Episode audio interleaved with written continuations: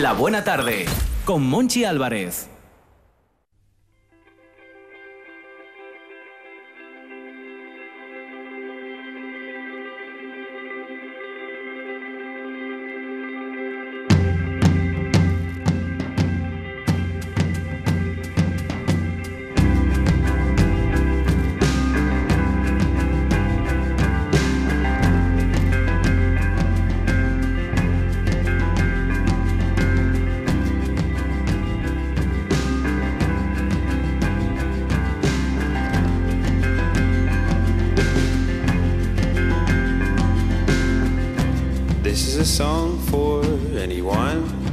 that broke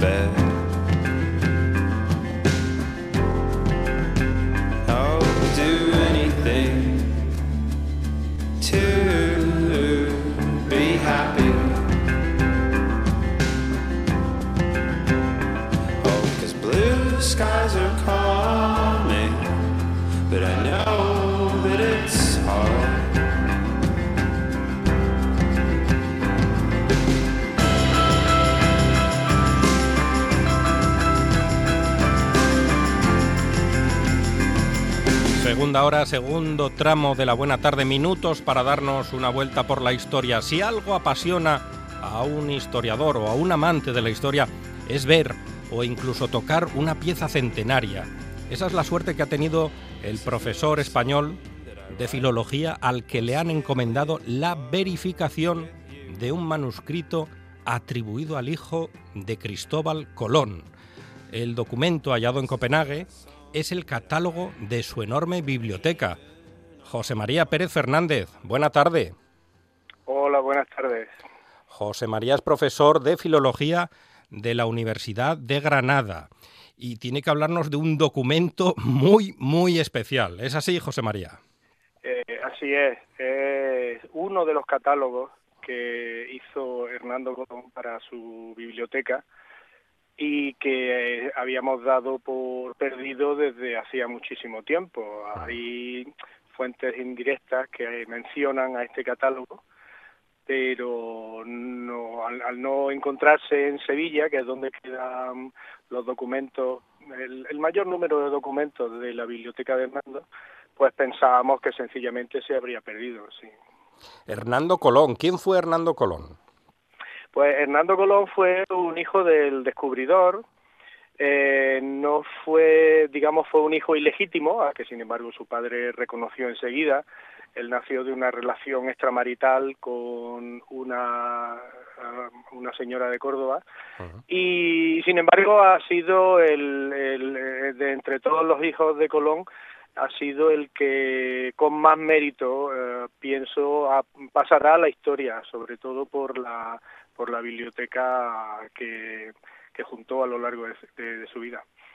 Oye, tienes que contarme la, historia de, este hallazgo, porque aparece en, Copenhague y hay una relación de dos universidades, la Universidad de Granada y la Universidad de Cambridge. Sí, eh, yo con un colaborador de la Universidad de Cambridge llevamos ya varios años eh, trabajando en un proyecto eh, de estudio eh, precisamente sobre la biblioteca de Hernando. Nosotros empezamos a trabajar esto hace ya casi siete años y hemos tenido mucha suerte porque justamente cuando nuestro trabajo va a dar fruto en un libro que saldrá publicado en los próximos meses, pues mm, vino a nuestra atención este manuscrito. Así que esto es un trabajo, un trabajo de equipo. Sí, sí. ¿Y, cuál es el estado de conservación del, manuscrito? Pues el manuscrito está muy bien conservado. Es un libro bastante voluminoso, es de tamaño folio y tiene unas mil páginas. Eh, perdón, dos mil páginas, o sea, mil folios.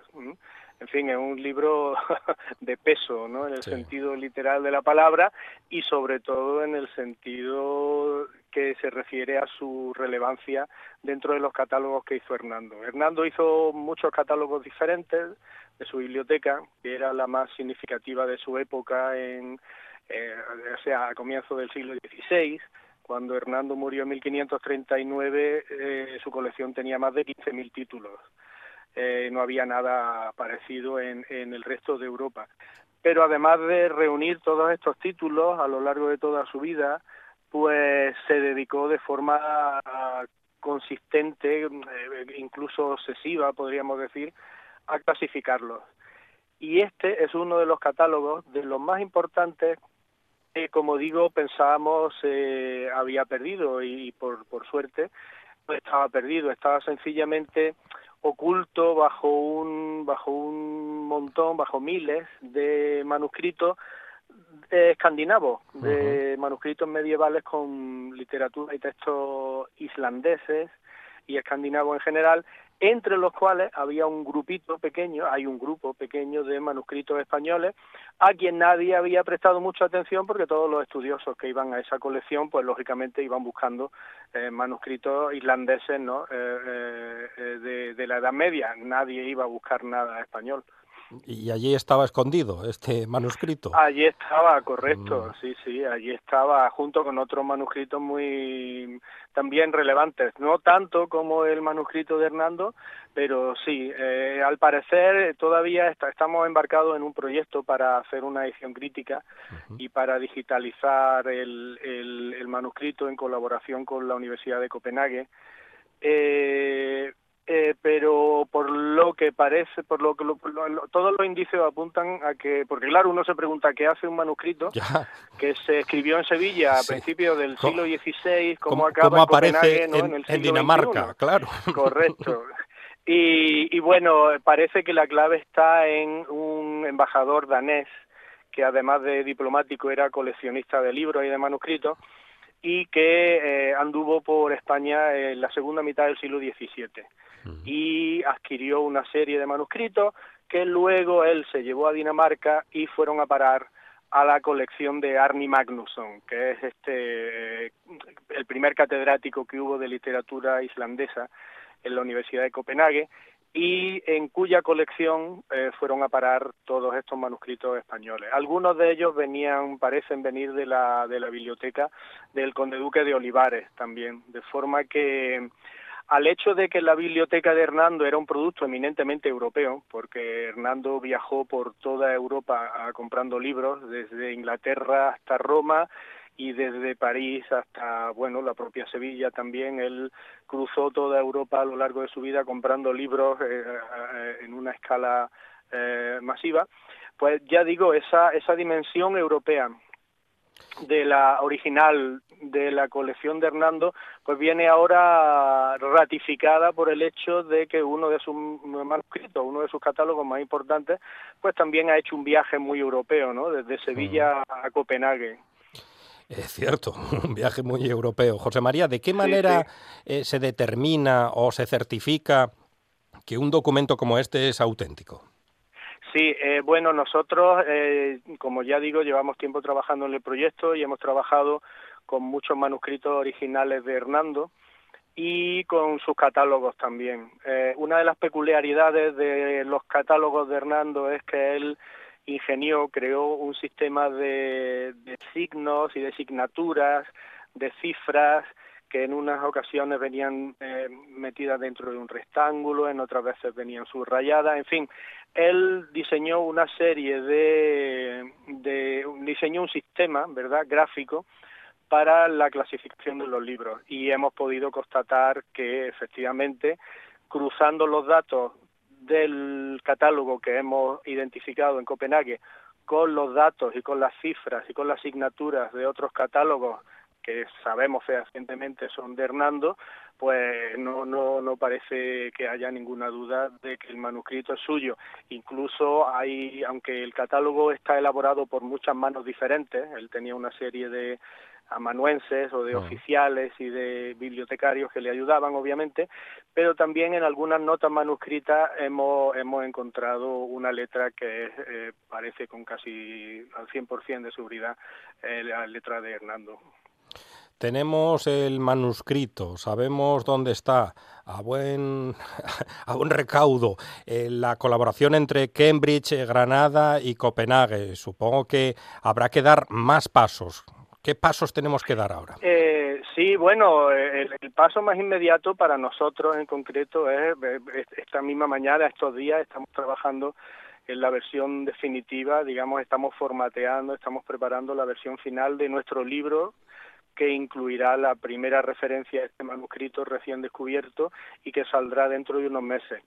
Y los siguientes pasos, como digo, estamos preparando, estamos diseñando un proyecto conjunto con la Universidad de Copenhague y también con un profesor de la Universidad de Windsor en Canadá, eh, Guy Lasur, que fue un hispanista que ah. primero sugirió de forma así provisional que podría tratarse de un manuscrito de Hernando.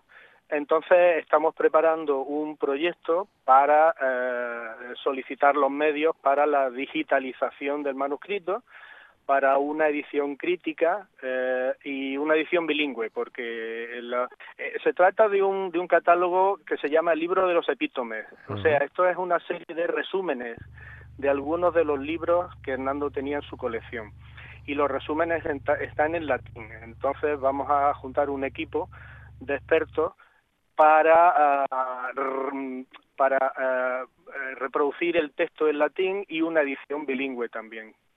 Y, en ese equipo está José María Pérez Fernández. En ese equipo estaré yo, claro, por supuesto. Tienes que contarme ese, ese momento, yo no sé si llegaste a viajar a Copenhague, si lo tuviste en, tus manos, ese momento en el que en un montón pues de papeles islandeses encuentras ese, ese documento, ese manuscrito. Sí, sí, hombre, para alguien que es un maníaco, un friki, ¿no? De, los papeles viejos hmm. y de los libros polvorientos, como siempre ¿no? Eh, suele uno decir, pues es un momento muy especial, porque la verdad ya trabajar con manuscritos y con libros antiguos que están cargados de historia y que sabemos han pasado por muchas manos, ¿no? Eh, tiene una tiene un, es una actividad que, que a los que nos gusta realmente, ¿no? A los que nos dedicamos a esto por, por vocación, pues es algo muy especial. Y desde luego dar, ¿no? Encontrar algo que se había dado por perdido, pues bueno, es como encontrar un verdadero tesoro, ¿no? Entre otras cosas porque el, el, es un texto riquísimo, ya digo, son muchísimas páginas, está escrito mm, con una letra muy clara, lo cual nos ayuda mucho también porque hay manuscritos cuya, cuya letra es bastante difícil de, de interpretar, pero este no, este está hecho con un primor y con un, con un cuidado excepcional y además está, está conservado en, en unas excelentes condiciones también. De forma que es fantástico, esto es una de estas cosas que... Un regalo. Pocas veces. Sí, sí, cierto, cierto, sí, sí, un regalo, una de estas cosas que suceden pocas veces en la vida. Entonces, pues muy, muy, muy contentos, muy satisfechos y muy emocionados ante la perspectiva de, de abordar el estudio a fondo del manuscrito. ¿no? Supongo que será lo menos importante. Vamos a ver, el tema fronterizo. Pero ¿quién se va a quedar este manuscrito? Bueno, el manuscrito pertenece desde hace más de 300 años a la Universidad de Copenhague. Ah. Con este tipo de, cosas mm, no suele haber disputas, ah. porque eh, por, por desgracia, por suerte, no sabemos muy bien mm, por qué razones, en fin, los libros tienen su destino, cada libro y cada manuscrito tiene su destino y de hecho hay libros de la colección de Hernando repartidos por todo el mundo, por bibliotecas americanas, por otras bibliotecas europeas, por otras bibliotecas españolas. En algunas ocasiones, por desgracia, han sido, se han perdido, se han dispersado por hurtos o por, digamos, préstamos eh, poco claros, ¿no? Ya.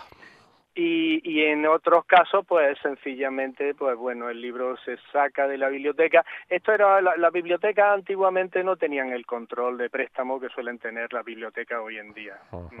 Entonces, pues bueno, había, si había algún control era muy laxo y los libros acababan dando tumbos y, tenemos suerte de que haya sobrevivido, ¿eh? porque por desgracia en otros casos los libros viajan, se dispersan y eventualmente se pierden, sobre todo si no caen en manos de alguien que los sepa valorar, que sepa, que conozca su valor y que sepa someterlo al cuidado que, que, requieren, ¿no? que los mantengan libres de humedad, de moho, de, de todo tipo de agentes que pueden dañarlo y en este sentido con el manuscrito del libro de los epítomes hemos sido muy afortunados porque mm. está está conservado en unas condiciones verdaderamente excepcionales. Y hoy en día es importante digitalizar, lo comentabas tú hace unos minutos, digitalizar estos fondos, estos documentos, los manuscritos. ¿Por qué es tan relevante?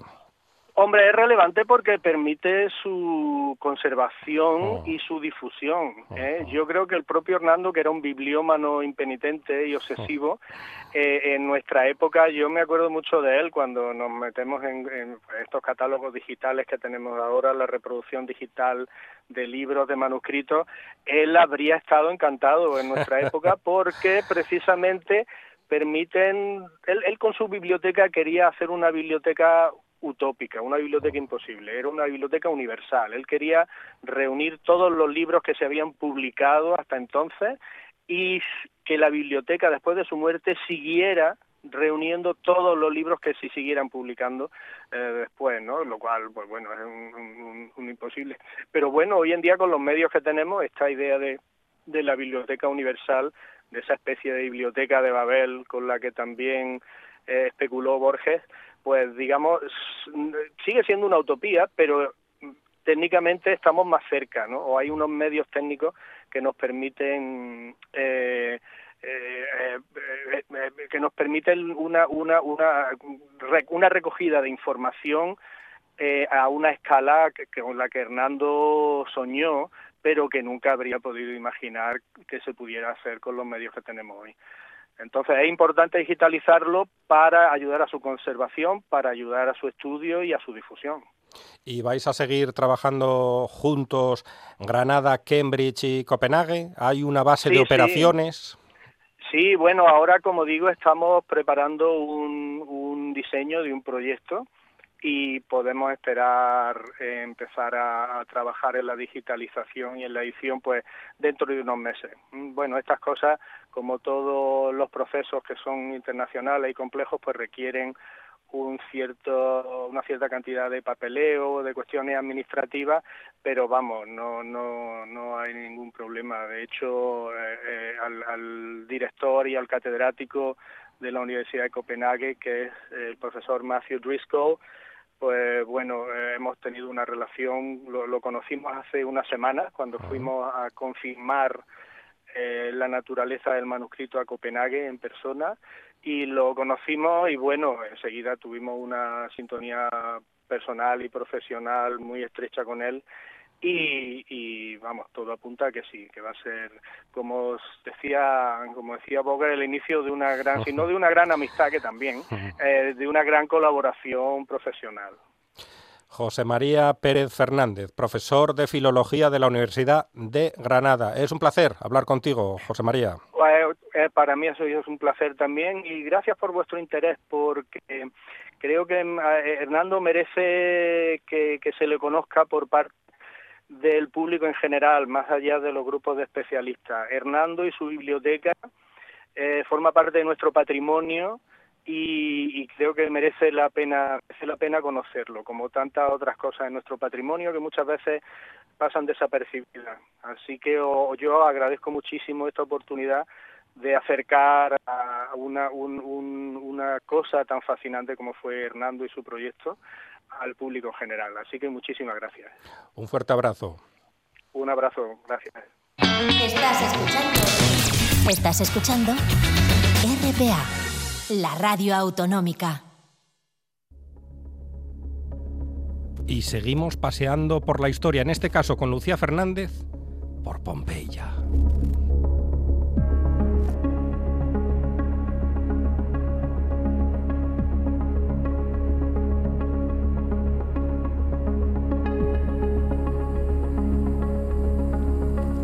Vez que los arqueólogos anuncian un nuevo hallazgo en la ciudad romana de Pompeya, la imagen que proyectan sus palabras es la de un espacio congelado en el tiempo.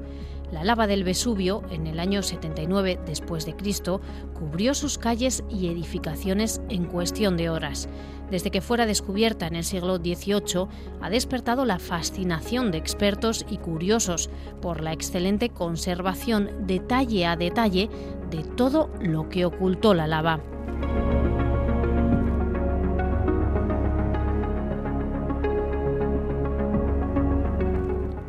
Las excavaciones han revelado hace unos días una nueva pieza del puzzle, un termopolio que se suma a los 80 ya localizados. Los termopolios son el origen de los restaurantes de comida rápida. Eran establecimientos comerciales con un gran mostrador en el que se insertaban las vasijas con los alimentos ya cocinados.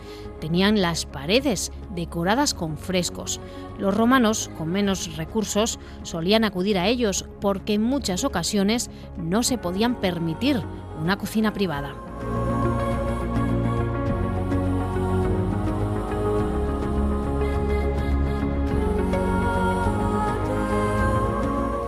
La directora interina del yacimiento de Pompeya, Alfonsina Russo, ha puesto en valor la importancia de este nuevo descubrimiento.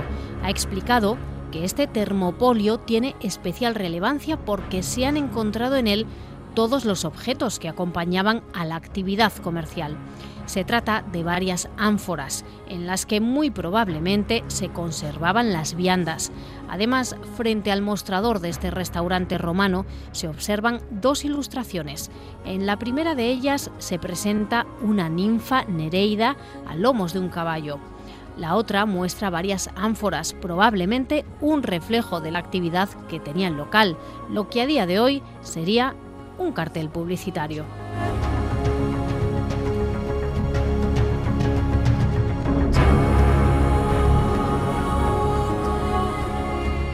Este termopolio ha sido localizado en el cruce que forman el callejón de las bodas de plata y el de los balcones y todavía no han finalizado las tareas de excavación. Está precisamente en el área en el que se centra el trabajo de los arqueólogos durante los últimos meses.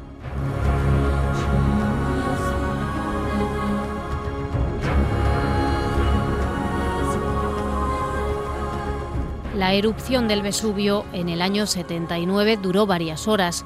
De hecho, la ciudad había sufrido un terremoto y se encontraba en pleno proceso de reconstrucción cuando el volcán napolitano se despertó. Aunque la fecha tradicional de la erupción es el 24 de agosto, algunos historiadores creen que tuvo lugar en otoño, porque muchos cuerpos están cubiertos de gruesas capas de lana, impropias del sur de Italia en pleno verano.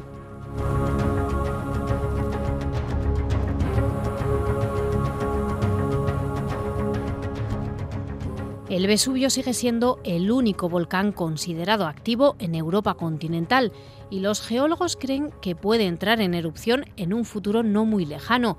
La última vez que sucedió fue en 1944. Murieron 26 personas. 600.000 italianos viven en la llamada zona roja cercana, el área poblada que podría verse afectada si hace erupción. A pesar de los esfuerzos del gobierno italiano para reubicarlos, a día de hoy siguen sin llegar a un acuerdo económico. Mientras tanto, existe un plan de evacuación en un plazo de 72 horas antes de una posible erupción. Todo para que la historia de Pompeya no se vuelva a repetir.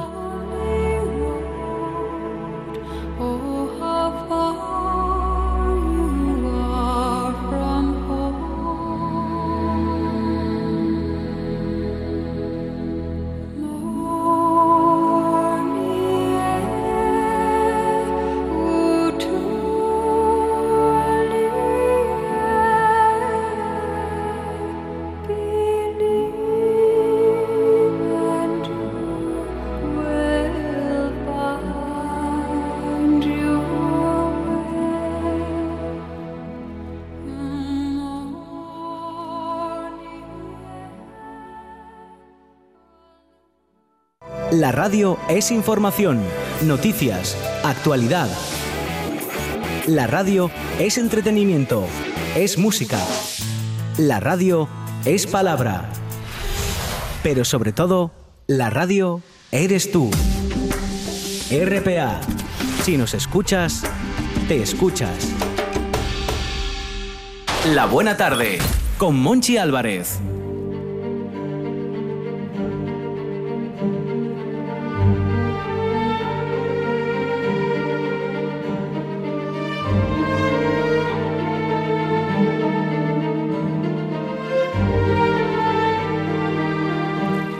María de Luis, pecador. Buena tarde. Y tan buena, sí. Mm. Aunque bueno, parece ah, que pensaba- va a llover, pero eso ya no, no, no importa. Pensaba que ibas a decirme y, y tan pecador. Ah, bueno, sí, porque eh, precisamente el, el pecado capital que íbamos a hablar hoy es el, el quizá el más asturiano de todos, el de la gula. Ah, yo soy yo soy un gran pecador, lo confieso. Pues ahí, ahí. Eh, recuerdo, bueno, hace ya muchos muchos años de esto, porque fue, yo calculo que hacia 1961, así, Mm. o sea, en el Pleistoceno, en un pueblo de León, en el Ferral, eh, me encontraba con una serie de curas en el comedor del- del- de la casa parroquial. Eh, eh, todos eran curas, incluso dos eh, que eran capellanes castrenses y el único que no iba de sotana era yo que iba de caqui. Pero bueno, eran estas cuestiones que pasaban entonces Mm, cuando uno estaba haciendo la milicia universitaria y estas cosas. sí. Y, y me recuerdo que el, el párroco bendijo la mesa y cuando ya nos íbamos a sentar para empezar a atacar las viandas, pues mm, añadió a la bendición. Y ahora recuerden, hermanos, que la gula no es pecado entre hombres de buena voluntad.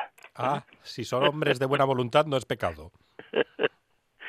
Y después de todo, pues bueno, puede que sea todo un tratado de teología, eh, de teología rural, vamos, por así decir, ¿no? Pero bueno, mm, es que eh, eh, si el cura no era asturiano, merecía serlo por, por la por la mentalidad, porque claro que no es no es solo aquí, vamos, somos los asturianos y los vascos debemos de aproximadamente padecer del mismo pecado.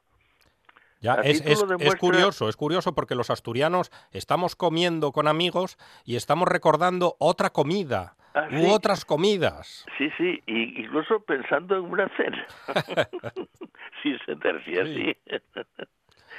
bueno, mm, como, como botón de muestra basta, por ejemplo, sin salir de Oviedo, eh, un par de ejemplos que nos demuestran mejor que nada eh, cómo somos los asturianos. Es que las dos fiestas más populares en Oviedo son posiblemente la Valesquida, o sea, el martes del Bollo, y el desarme. Eh, en la primera de ellas, que es de origen puramente medieval, pues sabemos que se remontan a menos que al 5 de febrero de 1232, o sea, hace 200, 887 años, nada menos, en que se fundó la cofradía de los de los alfayates o sastres a la muerte de doña Velasquita Giraldes. Eh, pero hay muy poca gente ahora que sepa quién demonios fue doña Velasquita ni por qué. Además, porque el nombre, pues, deformado por el uso, pasó a ser de Velasquita Valesquida, pero sin embargo todo el mundo recuerda la fiesta por otra cosa, por el martes del bollo, Mm. porque lo tradicional es por ese porquico de bollo preñado, Y vino. de chorizo, de buen vino. Y el desarme, pues me gustaría encontrar a dos sobetenses que estuviesen de acuerdo acerca de la fecha, y es mucho más cercana, en que tuvo, lugar, tuvo lugar el, el festejo. O sea, la, la comida para desarmar a los batallones obetenses, porque unos dicen que si fue en las guerras carlistas, otros en la francesada, y en una de estas todavía no perdí la esperanza de que aparezca alguien diciendo que fue en las guerras cantabro-astures contra Roma, porque para todo hay. Pero bueno, hay una cosa que permanece inconmovible y es que la gente se pone hasta el gorro de garbanzos con bacalao y espinacas y de callos y luego maciza con arroz eh, con leche. o sea, la consecuencia, no nos importa la historia. Lo que nos importa es la gula. la, gula. claro. Además, me gusta el término marinero que empleas, macizar. ¿eh? Cuando ya, estamos, ya estamos llenos, hay que seguir macizando ahí, con el arroz con leche. Como es natural, sí, mm. señor. y bueno, eh, eh, y, digo que somos, decía que éramos los asturianos y los vascos, porque en, en Cantabria eh, son un poco más flojitos en la comida. Y eso que, bueno, un buen cocido lebaniego, por ejemplo, eh, manca. Mm. Pero mm, los gallegos que tienen una cocina, tienen un, un, perdón, una cocina, no, tienen unos materiales maravillosos y todos los estropean cociéndolos y echándoles pimentón encima.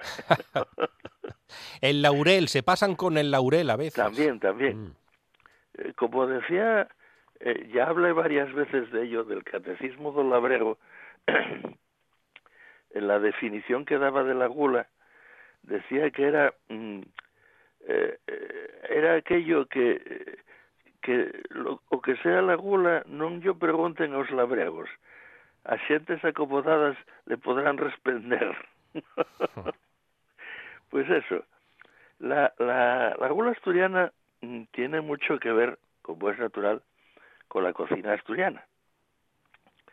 Eh, decía José Manuel Vilabella que era una auténtica maravilla hablando de cosas del comer y como buen gallego admiraba la cocina asturiana en su guía astronómica de Asturias que era mm, que la cocina asturiana era la más medieval, fuerte, bravía, honesta y noble de las cocinas regionales españolas, que no es ninguna tontería. Fuerte y bravía. Sí, sí, y que era autárquica y corta, sabrosa para estómagos fuertes, para hombres y mujeres de piernas resistentes y espaldas anchas, es decir, trabajadores del mar o de la mina y de campesinos. y bueno, pues es, es natural que una cocina regional como la nuestra pues eh, eh, tenga eh, una justificación en la gula, sí, porque no tiene, vamos, es, lo más alejado que pueda haber de un Masterchef de estos televisivos. Hmm. Aquí lo que se ve es lo que se come y lo que se come es lo que se ve. No hay, no hay trampa ni cartón. No, no, en absoluto. Y sin embargo, tiene bemoles porque en los orígenes Mm, los viejos asturianos, por lo que nos dice Estrabón y otros eh, prójimos de aquella época, debían de pasar unas fames monumentales. Eh, comían pan de bellotas y cosas todavía peores. Hace ya bastantes años eh, publicaron los doctores Martínez y Junceda un ensayo biológico sobre los primitivos asturianos que es interesantísimo y en ellos llegan eh, a la conclusión de que en tiempos de, de en los tiempos de la romanización, en los tiempos de, de la invasión romana, los asturianos sufrían un déficit diario de 1.408 calorías. que manca! Manca. Y, y claro, no me extraña por eso que, que Estrabón dijera de nuestros remotos antepasados que estando sus cuerpos habituados a padecer hambre y trabajo, sus ánimos estaban prontos a morir. Pues valía más morir de un centellazo que morir de fame, que demonios, ¿no? Oh. ¿Qué remedio les quedaba? Lo, lo de que la danza sale de la panza, pues debe tener un origen por ahí, más o menos. Pero bueno, normalmente eh, el gran eh, protagonista de la gula asturiana es naturalmente el gocho.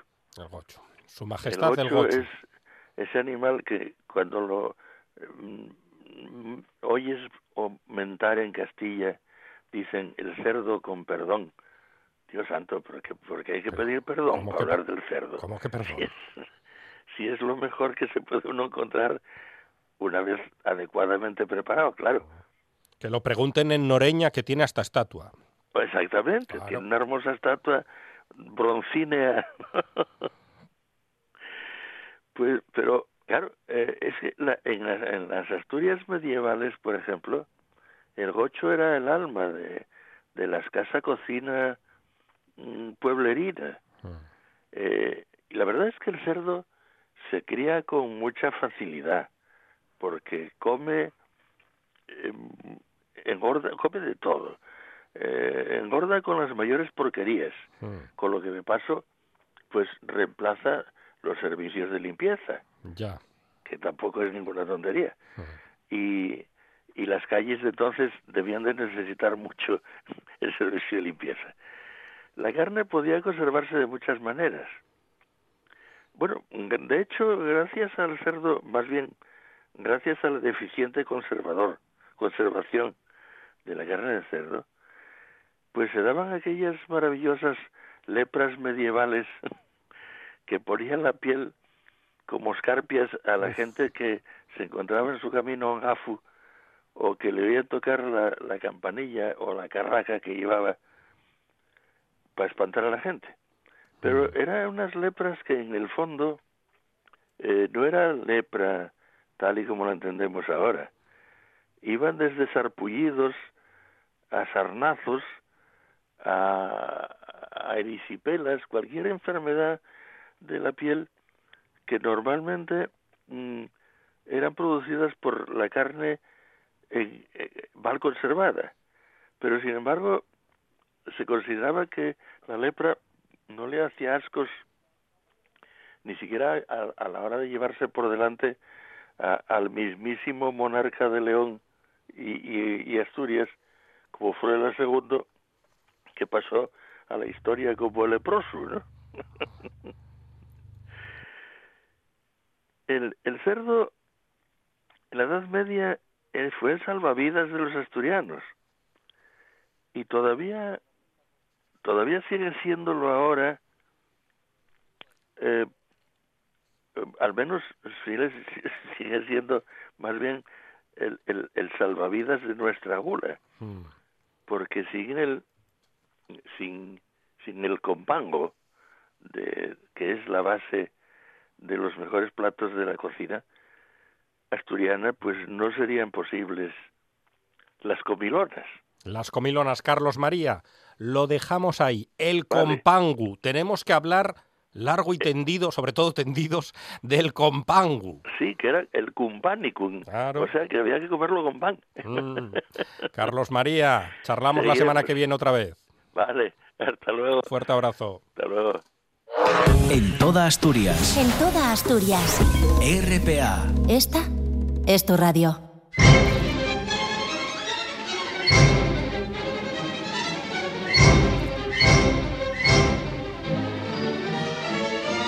La buena tarde con Monchi Álvarez. Y en esta hora dedicada a la historia es necesario hablar, charlar con nuestro amigo Miguel Aramburu y vamos a hablar de un tebeo que hizo historia. Miguel, ¿qué tal? Hola, muy buenas tardes, Monchi y amigos de la buena tarde. Un TVO que hizo historia, ¿es así? Así es, hizo tanta historia que, bueno, supone, supone el, influjo en todos los posteriores dibujantes de TVOs o de cómics, como se le prefiera llamar, en España decimos TVOs, y es nada más y nada menos que el inmenso, inabarcable, profuso y excelso Harold Foster, el mm. dibujante no solo del primer Tarzán, el que además prefiguró su iconografía con su taparrabos, el, el, el, Tarzán de las películas mudas que primero se adaptó visualmente al cine, eh, llevaba pues una especie de digamos de, de, medio camisa de estas cruzadas así eh, desde el hombro Y Harold Foster, aparte de ser el primer dibujante de Tarzán, fue también el creador del Príncipe Valiente, el que es considerado eh, mejor cómic de todos los tiempos. El Príncipe Valiente. Anda que no tengo yo tebeos en casa del Príncipe Valiente. Y, y creo, intuyo que Miguel tiene alguno por casa también. Pues te comento. Tengo un montón de ellos en varias ediciones que se han venido eh, eh, dando y yo lo descubrí pues con unos 12, 13 añitos, ediciones Burulán, me acuerdo que eran unos sobre sorpresa muy, muy, muy apetecibles y muy excitantes porque también te, te arriesgabas a que te saliera unos repe, pero bueno, no eran caros y, y bueno, el subidón que daba el ver, me, me ha salido 43, que continúa la historia que teníamos suspendida de tal. Claro. Y en ese sentido no solo tengo eso, sino que he empezado la colección de la que está siendo considerada la mejor edición mm, en España de este que es, como digo, el mejor cómic de la historia, pues la mejor edición en España la está haciendo la editorial, y supongo que puedo comentarlo, ¿verdad? Dolmen. Mm.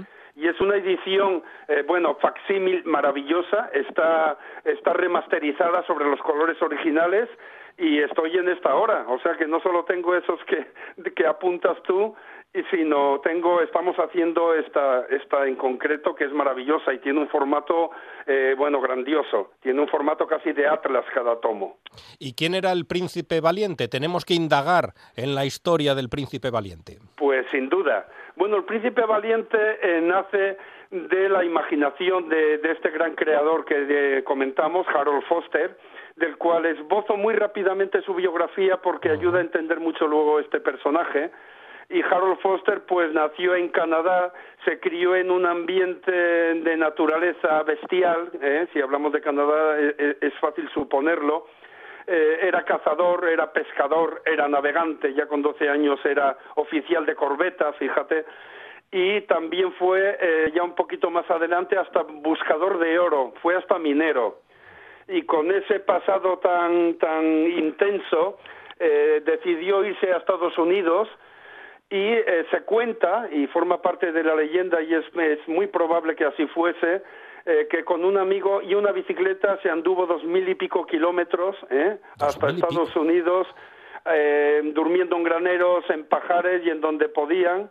Y allí en Estados Unidos ya empezaría a hacer, él ya había, había sido dibujante, tenía ya dibujos desde chaval, pero es en donde empieza a, tener una formación mucho más académica en donde le salen sus primeros trabajos como ilustrador de, de folletos eh, comerciales y donde le proponen pues eh, el ilustrar a Tarzán un periódico y esto hay que entender que los tebeos y el cómic nacen de los pulps se llamaba pulp porque Ah. era en, en pulpa de papel barato de los pulps dom- eh, tiras dominicales que había en los periódicos Sí. y que eh, eran eh, continuaban eran eran eh, como los folletines que no tenían no tenían final sino que engarzaban un domingo con otro y es ahí donde se empieza a ejercitar Harold Foster con el personaje que le proponen de Tarzán el que decíamos que prefiguró esa iconografía del taparrabos que incluso el cine haría eh, muy popular el, el Johnny Westmiller Sí. Y después ya pasaría a ser el príncipe valiente porque él se aburría con Tarzán, pues bueno, eh, estuvo unos cuantos meses, adaptó el Tarzán de los monos, la novela de, de Barraus, y eh, se aburría porque el ámbito de la selva le resultaba bastante tedioso y muy limitado, eh, aunque él no obstante lo había enriquecido con personajes pues como eh, vikingos y con indios y con di- diferentes eh, digamos eh, personajes de otra cultura ajena a la selva pero pasó pronto a ser el príncipe valiente Le motivaban, valiente, le pues, es la motivaban, historia- Miguel, el- le motivaban las leyendas artúricas. eso es, y ahí vamos, ¿eh? Pues es, el- es, es un personaje que empieza desde chavalín y hasta su vejez, ¿eh? describe un arco espacio-temporal además eh, muy fidedigno en la época artúrica, como bien apuntas, y bueno, pues es, es el príncipe Arn, que era el que iba a ser el título inicial y que le sugirieron que lo cambiara, y que mm, em- empieza a describir todo ese, ese mundo artúrico apoyado e influenciado por las novelas de esa saga de Sir Thomas Mallory, la que adaptaría después el mismo John Steinbeck de un modo más moderno y reciente, y ambientado en ese entorno medieval caballeresco de, de Camelot, ¿eh? Y, al que no podemos evitar hacer alusión, que era el que tanto combatía luego eh, Don Quijote por las leyendas estas de Amadís de Gaula y demás, cuando estaba de moda luego ya en el siglo XVII el leer tanta novela de caballerías, pues responde un poquitín a ese ambiente, como dices, artúrico, a ese ambiente caballeresco de cortes, de damiselas, de, justas medievales, y lo refleja de un modo tan maravilloso, de un modo tan plástico, en donde, bueno, eh, se entiende como un esplendoroso fresco de toda esa época y con un esmero técnico, con un dibujo apabullante, podemos decir, y, casi perfecto. Es paisajística eh, su, su viñeta, tanto que hasta se dice que se puede determinar por la coloración. Fíjate que si la coloración de las hojas de los árboles se puede determinar la estación del año. Hmm. Era tanta, ¿Qué detalle? Eh, eh, ya digo, la perfección y el puntillismo que alcanzaba Harold Foster. ¿Y, qué tiene el príncipe valiente, además de todas estas cosas que nos estás apuntando, que engancharon desde el primer momento a Miguel Aramburu? Hombre, pues para empezar las viñetas. Ah. En cada viñeta te podías demorar un buen ratito, pues eh, mirando esos rostros, porque hay una expresividad digna de un Velázquez. Eh, me estoy pensando ahora mismo en, la fragua de Vulcano de Velázquez, esos rostros asombrados o sorprendidos o, irritados, coléricos o, sonrientes.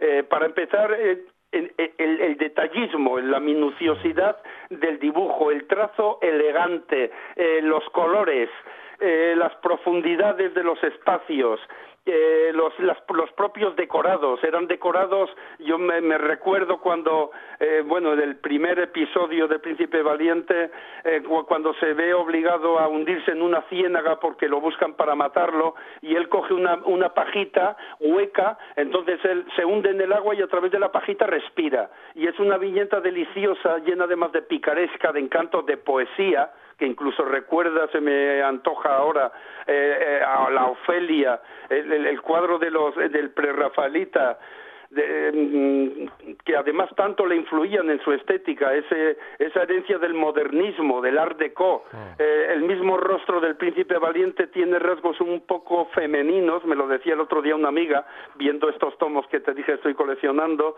me decía, es un poco femenina el, rostro. Y sí, lo es porque también él es jovencito, tiene un corte de pelo luego así como Louis Brooks, que era una de las primeras bumps de los años 20 del cine. Es cierto. Y, Sí, sí. Sí, Moche. Sí, sí, que es verdad. Que eso es. Tiene ese corte de pelo. un corte de pelo así, eh, pues es un poco andrógino, podríamos decir.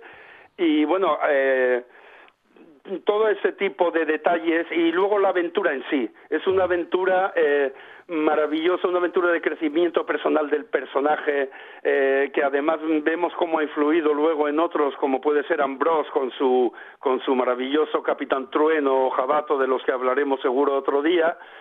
Y eh, fue todo eso eh, lo que me atrapó. Y luego las viñetas, decir también que, que rompe un poco el el, aspecto este cuadriculado soso y se aventura con viñetas muy descriptivas que, que, podían ser viñeta vertical, eh, pues que igual llenaba la mitad de la página verticalmente para describir una acción concreta o, bien eh, horizontalmente por la misma razón. Y de todas ellas es muy, muy conocida y muy famosa la de la llegada a Camelot.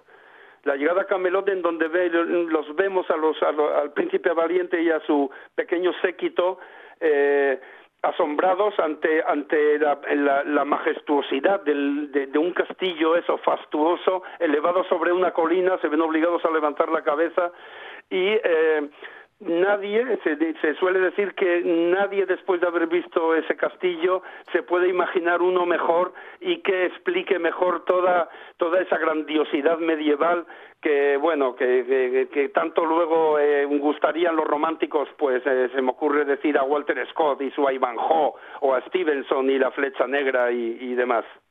Me comenta un guionista, Miguel, un guionista del programa, que quieres leernos algo.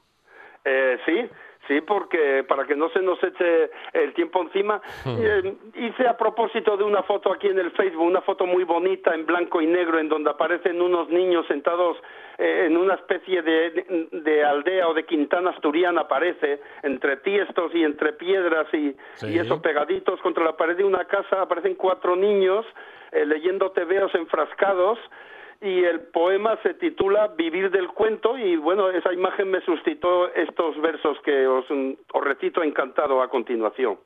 Vivir del cuento. Nos reñían, se dice pronto, por andar perdiendo el tiempo leyendo aquellos tebeos.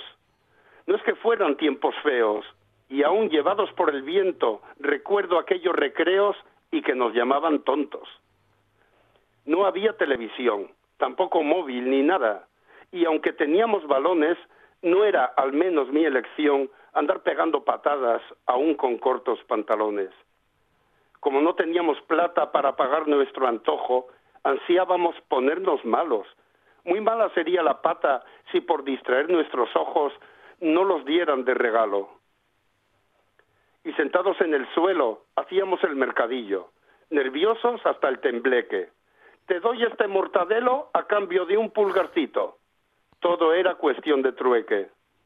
Perdidos tiempos de magos, perdidos cuentos prohibidos, perdidos en algún rincón, benditos tiempos pasados, benditos cuentos leídos, bendita imaginación.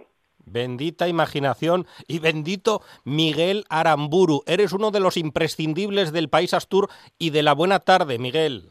Muchas gracias, me, son muy halagadoras esas palabras, lo sabes, y créeme que, y lo sabes, que, también eh, intento ser merecedoras de ellas. Muchas gracias, Monchi, y amigos de la buena tarde. Miguel, ¿tú vuelves a la infancia de vez en cuando? En el momento en el, en el momento paralelamente de ella. Eh, se suele decir que los creadores y modestamente me, me, considero un poco creador. Yo vivo mm. un, poco en mi mundo también interior e imaginativo al cual alimento al cual cuido. Y se dice que los adultos, eh, que los artistas, eh, que son en realidad adultos que conservan al niño que fueron. Y sí, yo sin duda que sí, se me nota y según con qué gente des no es muy no es muy recomendable porque hay gente que se equivoca que equivoca la, ingenuidad con la estupidez y no es así. La ingenuidad bueno requiere un grado de pureza un grado de limpieza de mirada de mirada desprejuiciada y sobre todo de mirada siempre asombrada ante la realidad la vida eh, siempre siempre es inabarcable la realidad nunca se agota y hay que estrenarse cada día, pues como un niño, como un recién nacido y eh, asombrarse que, como decía Nathaniel Hawthorne, el asombro es la medida de nuestra sabiduría. Es un imprescindible del país Astur y de la buena tarde. Se llama Miguel Aramburu y él vuelve a la infancia cuando le da la gana y tiene esa mirada asombrosa que no podemos perder. No podemos perder el olfato de Peter Pan, sobre todo cuando nos acercamos a uno de esos tebeos del príncipe valiente. Miguel Aramburu, ya sabes que es un placer charlar contigo. Lo es también para mí el charlar con vosotros y con todos esos amigos de la buena tarde, Monchi Álvarez. Muchas gracias.